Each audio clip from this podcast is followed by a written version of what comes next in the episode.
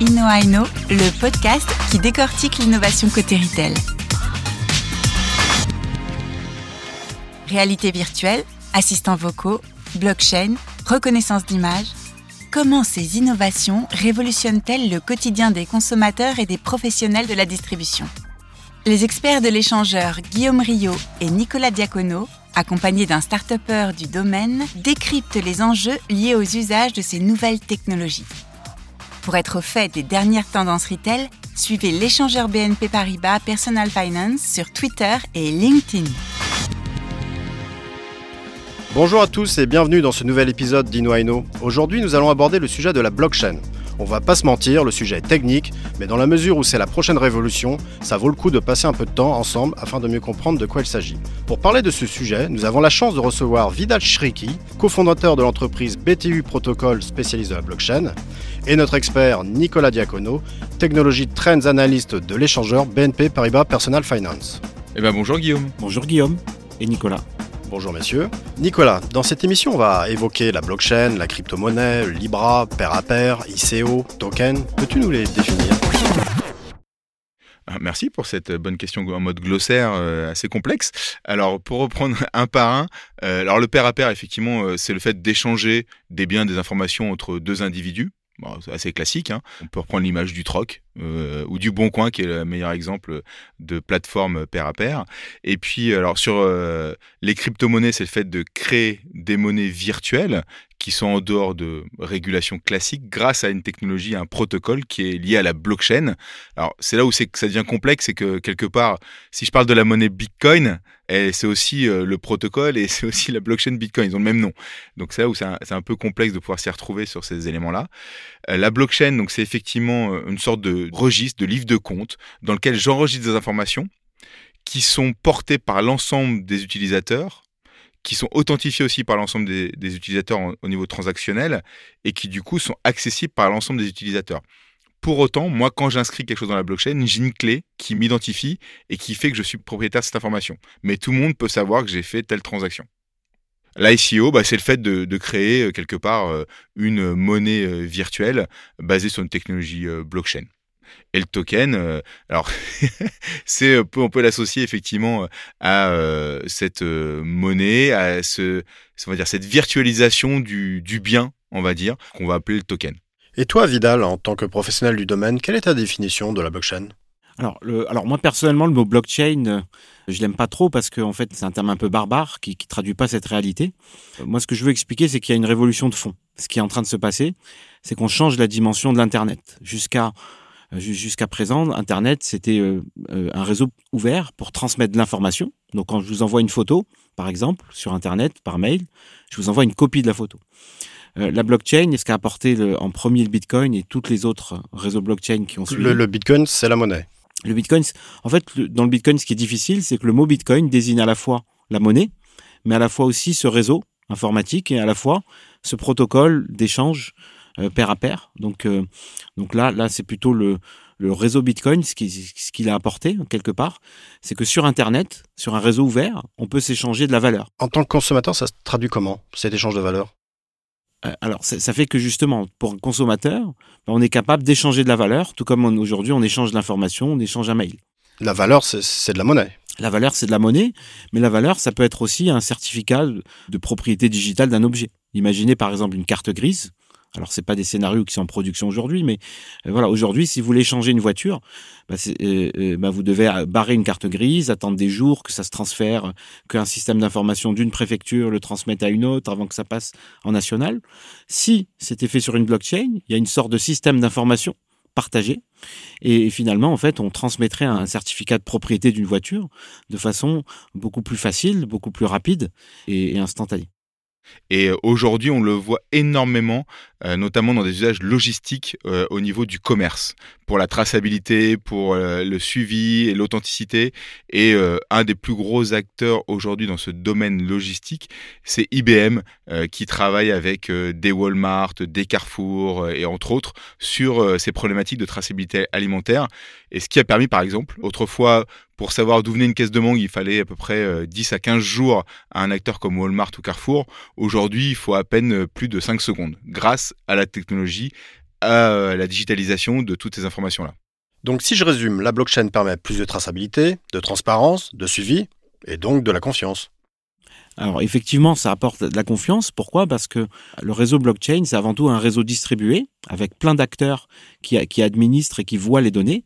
Et du coup, c'est très difficile à falsifier. On pourrait falsifier, simplement tout le monde s'en rendrait compte euh, de façon très vite. Moi, j'ai tendance à, vulgariser ça. C'est simplement si, voilà, si un match de football et tout le monde a, vu un but, c'est très difficile de dire qu'il n'y a pas eu le but parce que en fait tout le monde est témoin et donc c'est très difficile de, de mentir dans un système distribué euh, de type blockchain.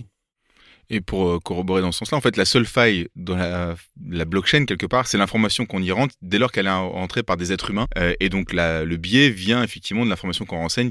Si elle est fausse au départ, après, on peut plus la corriger et euh, ça peut apporter certains problèmes.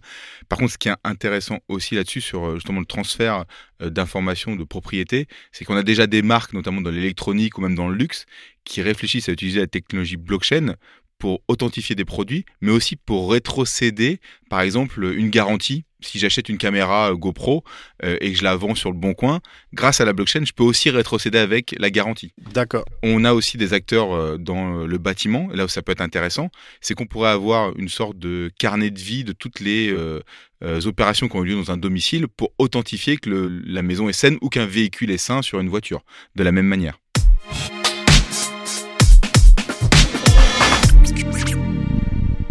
Mais aujourd'hui, il y a une démocratisation de la blockchain. Est-ce que les, les consommateurs l'utilisent au quotidien? Moi, autour de moi, je n'entends pas trop parler de la blockchain ou même des usages.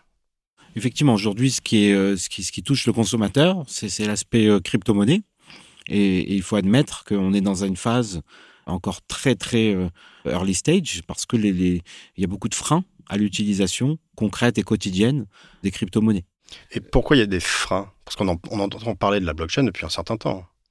Euh, tout à fait. Alors, euh, je pense qu'il y a des freins technologiques. Je vais, je, vais, je vais donner un parallèle. Par exemple, euh, envoyer un email crypté, PGP, ça existe depuis les années 70. Pourtant, c'est encore très peu utilisé. Alors là, là aujourd'hui, sur les crypto-monnaies, on a des, des, des, porte-monnaies électroniques, mais le paradigme est très nouveau. Donc, par exemple, on, on a l'habitude de s'identifier avec un login et un mot de passe. Dans les crypto-monnaies, ce, ce paradigme n'existe pas. On, on doit stocker une clé privée qu'on doit savoir sauvegarder donc il ne faut pas perdre, parce que si on la perd, ben, on n'a plus accès à ces crypto-monnaies. Et puis il faut signer des transactions. Et, donc quelque part aujourd'hui, ça, c'est pas pas encore assez grand public. Et aujourd'hui, les interfaces sont en train d'être améliorées pour être plus utilisées. On parle beaucoup de Libra avec Facebook autour de la monnaie virtuelle. Tu pourrais nous en toucher quelques mots, Nicolas? Oui, alors Libra, euh, effectivement, c'est un projet porté et poussé par Facebook, mais pas que, parce que c'est un consortium derrière. Notamment, il y a Uber, Lyft, euh, Spotify, euh, entre autres, et Iliad, pour le côté francophone, qui sont dans le consortium, pour créer une crypto-monnaie qui a pour mission d'adresser les gens qui sont non bancarisés et qui n'ont pas forcément accès à des services bancaires, et donc proposer des solutions de paiement en pair à pair, euh, typiquement via la messagerie euh, euh, de Facebook, on pourrait se, se payer de l'argent, mais aussi potentiellement de payer en magasin dans le commerce traditionnel et non plus en euros, mais via cette crypto-monnaie Libra de Facebook via un wallet. Donc ce projet permettrait la démocratisation de la blockchain vers le, le consommateur. Alors c'est la démocratisation des crypto-monnaies basées sur une technologie blockchain, effectivement, et derrière cela, c'est aussi quelque part une dérégulation des systèmes monétaires globaux, étatiques, qui sont faits par un acteur privé en parallèle, ce qui a amené nos ministres français à statuer sur le sujet de manière assez drastique, et à d'autres présidents, notamment nord-américains, qui sont positionnés sur le sujet en mettant des petits vétos et des petits holas dans les pattes de Facebook pour, euh, face au danger que ça pouvait représenter. Tu confirmes, euh, Vidal? Euh, Complètement. Alors le, le, le, projet initié par euh, Facebook, justement, pourrait représenter, pourrait être un scénario très plausible de, de à quoi pourrait ressembler cet Internet de la valeur à très grande échelle. C'est-à-dire des, des, des, citoyens qui disposent d'une monnaie numérique et qui peuvent s'échanger librement euh, et s'échanger avec des commerçants. Et, là, c'est assez intéressant ce que tu as dit. On revient à des systèmes de, gouvernance parce que finalement, on assiste à la séparation. on a vu il y a, il y a quelques centaines d'années la séparation entre l'Église et l'État. Et là, ce serait peut-être la séparation entre l'État et la monnaie. Parce que justement, dans cet intérêt de la valeur, tout le monde peut émettre sa monnaie. Alors c'est un peu comme au début de l'Internet. Bah, tout le monde pouvait écrire un blog. Là, tout le monde peut émettre une monnaie. Et beaucoup de monnaies seront inintéressantes. Et des monnaies de type celle qui est faite par Facebook, si elles sont utilisées, ben, pourraient recréer un nouvel ordre et une nouvelle façon de consommer. Et pour les professionnels qui nous écoutent, je pense que ce qui est intéressant de comprendre, c'est que si des monnaies de ce type commence à être utilisé, ça veut dire que pour, euh, en tant que retailer, pour toucher un consommateur, il va falloir toucher à l'intérieur de l'écosystème Facebook, puisque c'est là que le porte-monnaie se trouve. Euh, et donc, euh, il va falloir faire des publicités dans Facebook, et ça, ça renforce la puissance de Facebook. Et ça, tout le monde est en train de, tous les géants et tous les réseaux sociaux ont des initiatives de ce type. Donc, là, tu parles des, géants, mais au-delà des géants, les, les retailers, est-ce qu'ils ont des projets sur la crypto-monnaie?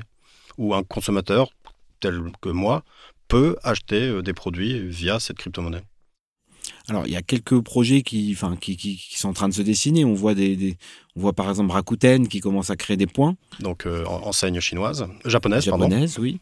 Euh, il y a des, il y a beaucoup de rumeurs sur Amazon qui, qui sera obligé de répliquer parce que quelque part, on rentre dans, enfin, à partir du moment où on a un portefeuille, ben, on rentre, on rentre dans son terrain de jeu. Alors, ce sont pas des retailers, mais les, tous les géants des réseaux sociaux essaye de s'y mettre aussi. Et on voit aussi la monnaie de Telegram, euh, par exemple, qui, ou Line encore au Japon, qui vient un peu euh, voilà, rentrer, rentrer dans cette et même, et même en complément, on a même aussi euh, l'État français et l'Europe qui travaillent sur un projet de, de, monnaie numérique aussi pour essayer de contrebalancer tous ces nouveaux entrants en fait, dans le secteur de la monnaie. Très bien. Là, on a abordé la monnaie, mais on parle aussi beaucoup de la blockchain pour euh, la traçabilité. Est-ce que tu as des exemples euh, Oui, bah, comme euh, mentionné au préalable, en fait, c'est extrêmement utilisé aussi bien par des constructeurs automobiles pour authentifier, certifier qu'on a bien des pièces mécaniques originales et pas falsifiées, et aussi au niveau alimentaire pour savoir d'où proviennent les produits. Prenez l'exemple tout à l'heure de la, caisse de mangue, mais c'est aussi le cas sur le poulet ou sur les œufs chez Carrefour en France. Donc c'est déjà mis en place. C'est aussi mis en place euh, via euh, une startup euh, justement qui était partenaire de l'échangeur, Honest, qui faisait ça sur, sur les rôles, donc en acier pour transporter les marchandises. en fait, Carrefour en perdait tous les ans, donc après, il refacture un, peu au doigt mouillé les partenaires. Et grâce à la blockchain, c'est-à-dire que chaque fois que je transfère un rôle, je fais un transfert de responsabilité et tous les acteurs de la chaîne logistique voient qui est responsable de quel rôle et du coup en temps réel quelque part je sais où se trouvent tous mes tous mes Donc produits. ça garantit une transparence et l'authentification du produit. Oui, et puis la responsabilisation de tous les acteurs de la chaîne aussi, pour savoir qui est responsable de quoi euh, à l'instant T. Et ça, c'est une vraie valeur de cette technologie-là. C'est effectivement une forme de responsabilisation de chacun des acteurs, puisque comme tout est enregistré et infalsifiable, en fait, à un moment donné, il faut aussi euh, acter de ses responsabilités. S'il y a un problème, on sait d'où ça vient assez rapidement. Moi, je trouve ça super, mais j'ai pas encore vu dans les supermarchés, genre produits authentifiés par la blockchain. Alors tu le verras pas euh, comme ça de cette manière-là. Par contre, tu vois des QR codes, on te dit de scanner via une application ce QR code pour avoir l'historique de la fabrication de ce, produit-là, cette traçabilité. Et ça, c'est fourni grâce à une technologie blockchain. Donc la logistique est en avant sur les crypto-monnaies en termes de démocratisation? Euh, alors pas forcément. Il faut savoir que la logistique, c'est un, un scénario qui est un peu critiqué parce qu'il y a ce principe de garbage in, garbage out. Si on écrit des bêtises, on va, on va relire des bêtises après dans cette blockchain. Moi, je trouve ça malgré tout très intéressant parce que finalement, à partir du moment où c'est très difficile de, de, mettre à jour les données dans la blockchain, eh ben en fait, on va vite se rendre compte de c'est qui qui triche, parce qu'on va voir des données incohérentes et on va savoir euh, dans une chaîne, par exemple, de, du froid, à partir de quel acteur euh, il commence à y avoir des soucis, et là, on pourra enquêter. Donc là, on a finalement un outil voilà, qui nous augmente le, la capacité à détecter les, les, soucis, même si les gens peuvent écrire éventuellement des, des, des choses dedans.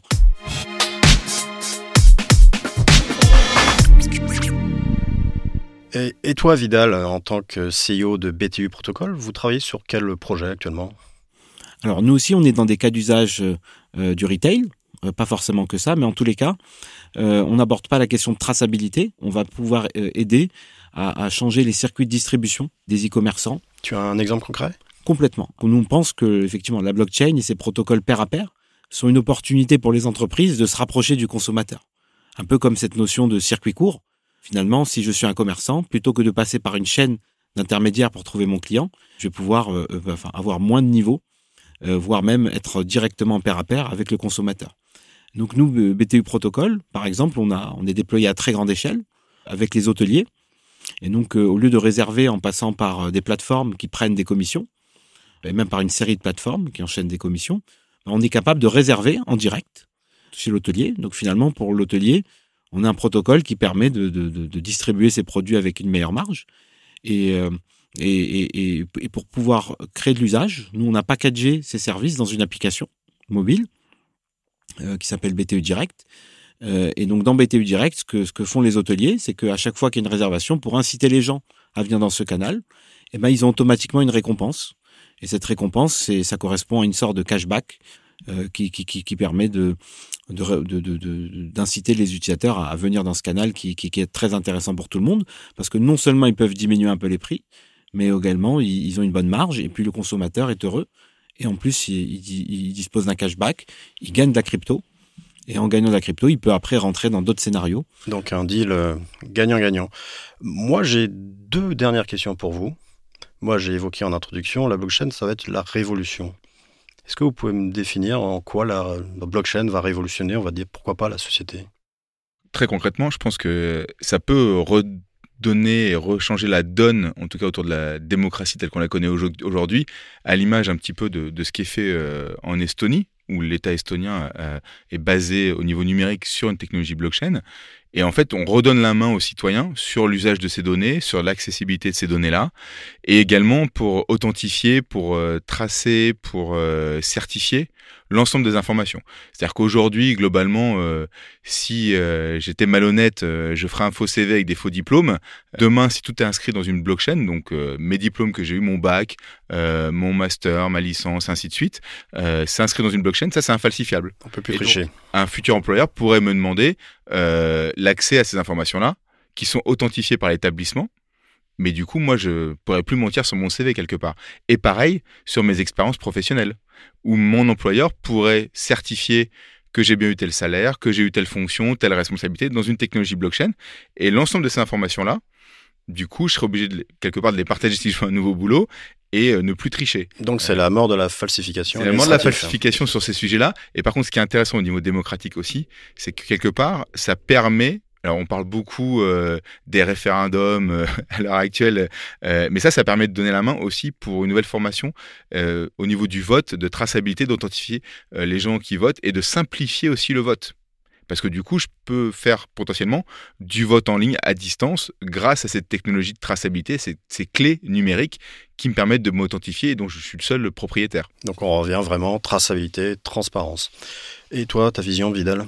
Alors pour moi, en fait, euh, ce que ça apporte la blockchain, c'est euh, bah, d'autres modèles économiques et des nouvelles façons de répartir la, la, création de valeur. Donc si on est capable de quelque part d'être dans un Internet davantage pair à pair, en fait, ça, ça redéfinit la, la, les modèles économiques et ça casse les notions de plateforme et de marketplace et leur modèle économique de, de commission. Je pense qu'il faut vraiment suivre ces mouvements parce que là, voilà, ces nouveaux modèles économiques de, de, de mise en relation sans commission sont extrêmement, sont passionnants et, ceux qui vont aboutir euh, sont, complètement à suivre. Et pour corroborer ce point-là, et pour aller dans le sens de BTU Protocol sans en faire la pub, euh, même si je vais le faire, c'est qu'en fait, euh, moi je trouve ça pertinent, je l'ai utilisé, le wallet, pour une location de voiture, et en fait, c'est vrai que du coup, j'ai trouvé des tarifs plus intéressants grâce à ce système de rétrocommission qui ensuite ces BTU protocoles, je peux euh, changer en euh, bon d'achat, euh, par exemple sur Amazon ou autre. Et ça, c'est intéressant parce que ça casse les, les, business models actuels et traditionnels. Et ça, c'est la vraie valeur. Oui, puisque finalement, c'est comme dans ce qu'a introduit le Bitcoin, c'est que chacun est sa propre banque. Et voilà, nous, chez BTU Protocol, chacun est, agent de réservation pour lui-même. Donc, il, voilà, c'est lui qui est commissionné, parce qu'il a fait l'effort de... Ben, très bien, on va conclure là-dessus. Ben, je, je vous remercie de vos éclairages très brillants. Je remercie nos auditeurs et je vous dis à bientôt pour un nouvel épisode d'Ino Aino. Merci Guillaume, au revoir. Merci Guillaume, Nicolas, au revoir. Merci, au revoir.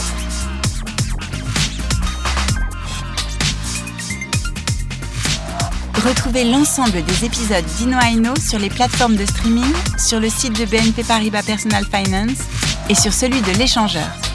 Et pour rester connecté aux dernières tendances retail, suivez l'échangeur BNP Paribas Personal Finance sur Twitter et LinkedIn.